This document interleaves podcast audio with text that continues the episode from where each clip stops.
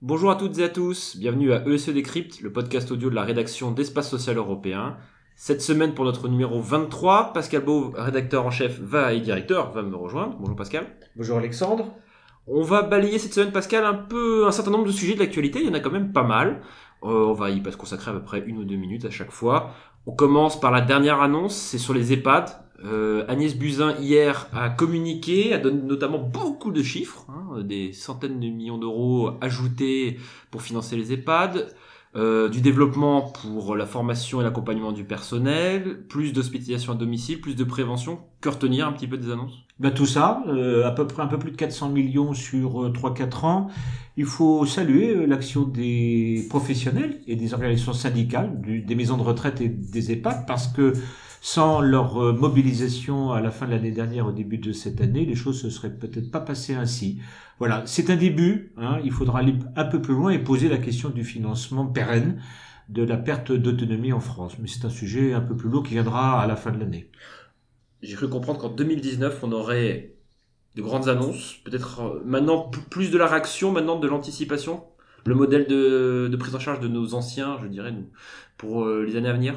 Je crois qu'il faut, il faut, il faut ouvrir une nouvelle période, une nouvelle réflexion qui consiste à désinstitutionnaliser la prise en charge de la perte d'autonomie et aussi euh, démédicaliser à outrance ce que nous faisons beaucoup trop je pense notamment, par exemple, à la question de, des remboursements, du déremboursement des médicaments contre l'Alzheimer. Euh, le ministre va, la ministre va enfin trancher cette question qui traîne depuis 30 ans. Mmh. À preuve d'ailleurs, c'est que la plupart des grands laboratoires pharmaceutiques mondiaux ont cessé toutes leurs recherches dans ce domaine-là parce qu'ils estiment que le sujet est beaucoup trop fragile. C'est QFD. Hein, il est clair qu'il là, il faut donc évoluer. Donc il y a tout un travail pour tous les acteurs à la fois l'État, l'assurance maladie, mais aussi les acteurs complémentaires qui pourraient peut-être se bouger un peu plus en matière d'accompagnement des personnes âgées. Autre euh, annonce, enfin plutôt plutôt quoi qu'on va dire en termes de communication, les aides sociales. Alors on entend tout et n'importe quoi un petit peu au niveau du gouvernement ces trois quatre derniers jours. Où est-ce qu'on en est concrètement, Pascal? C'est quoi la ligne du gouvernement sur les aides sociales? J'en sais rien, il faut la poser à Emmanuel Macron peut-être. Euh, il n'est pas ministre non, mais il est président. Euh, que je sache. Et pas chef du gouvernement. J'ai plutôt le sentiment que c'est l'illustration, c'est le morceau de la plotte qui que l'on tire et la plotte qui se dévite. C'est il n'y a pas de pensée dans ce gouvernement. Il n'y a pas de pensée sociale, je veux dire. Il n'y a pas de de construction sociale pérenne que ce soit dans le domaine de la sécurité sociale, que ce soit dans le domaine des prestations sociales ou de l'accompagnement social. Donc, à défaut d'avoir une vision et une construction, effectivement, on a un peu le cafouillage que nous connaissons. On verra bien.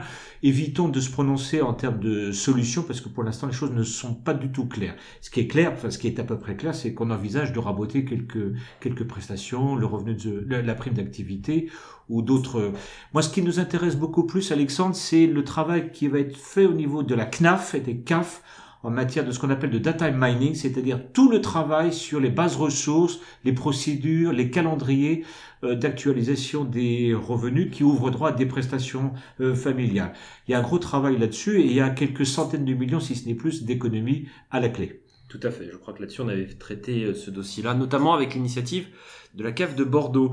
Sans transition, on parlait plutôt bah, convention médicale. La CSMF a signé, Pascal. Il était temps. Deux ans après. Alexandre. Il était temps, oui. Presque deux ans après. Presque deux ans après. Alors, ce qui est très drôle, oui, en tant que journaliste, nous, euh, nous on lit les communiqués de presse, et alors on a un communiqué de presse de la CSMF qu'on aime bien par ailleurs. La question n'est pas là. Hein. On peut parfois être un petit peu ironique. C'est qu'il y a à peu près 14 attendus pour dire que tout ça est pas bien, mais on signe quand même, quoi. Voilà. Alors pourquoi on signe? Alors pourquoi on signe? Pour euh, pour euh, Je pense qu'il y a une grosse raison qui est celle de l'abrogation de l'article 99 euh, de la loi de financement de sécu de 2016 qui permettait au directeur de la CNAM de bouger les tarifs médicaux, notamment les tarifs de radiologie. Vous savez que la radiologie à la CSMS c'est un syndicat très important financièrement. Un grand pôle. Hein, c'est un grand pôle financier. Voilà. Et euh, la seconde raison, c'est que l'avenant sur la téléconsultation euh, est plutôt et donc permet à la CSMF de revenir dans le champ conventionnel.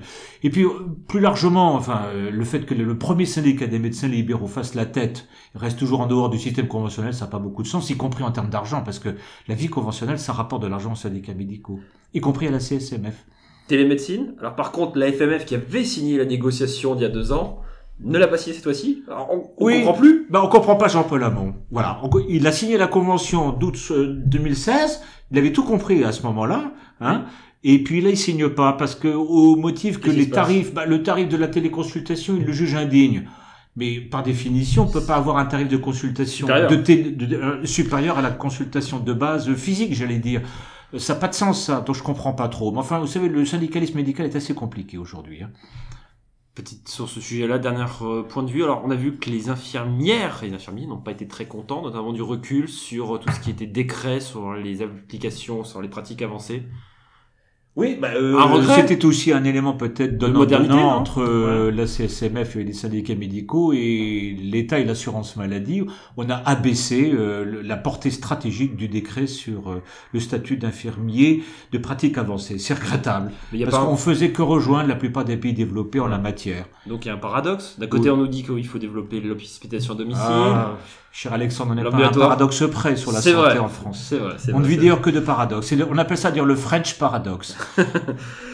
Alors, on va parler de transformation du système de santé. L'HCAM a produit un avis cette semaine. Ah oui, c'est là aussi c'est très savoureux, Alexandre, parce que le, haut le HCAM, ça s'appelle le Haut Conseil pour l'avenir de l'assurance maladie. Et que dit le l'avis du Le HCAM Mais qu'il faut carrément supprimer la CNAM, quoi, et qu'il faut tout confier aux agences régionales de santé.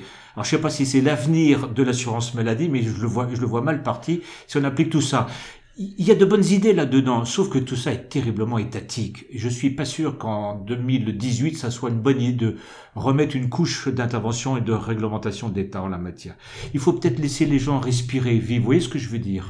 Pourtant, vous étiez pour la décentralisation. Est-ce que c'est des Ah, ARS oui. autonomes? Ah, Ah, pas du tout. ah, c'est pas des ARS non, autonomes. non, non, Alors, le, pas HCAD, le. HCAD n'est pas pour des ARS autonomes, il est pour la déconcentration, ce qui est Ah, différent que la décentralisation.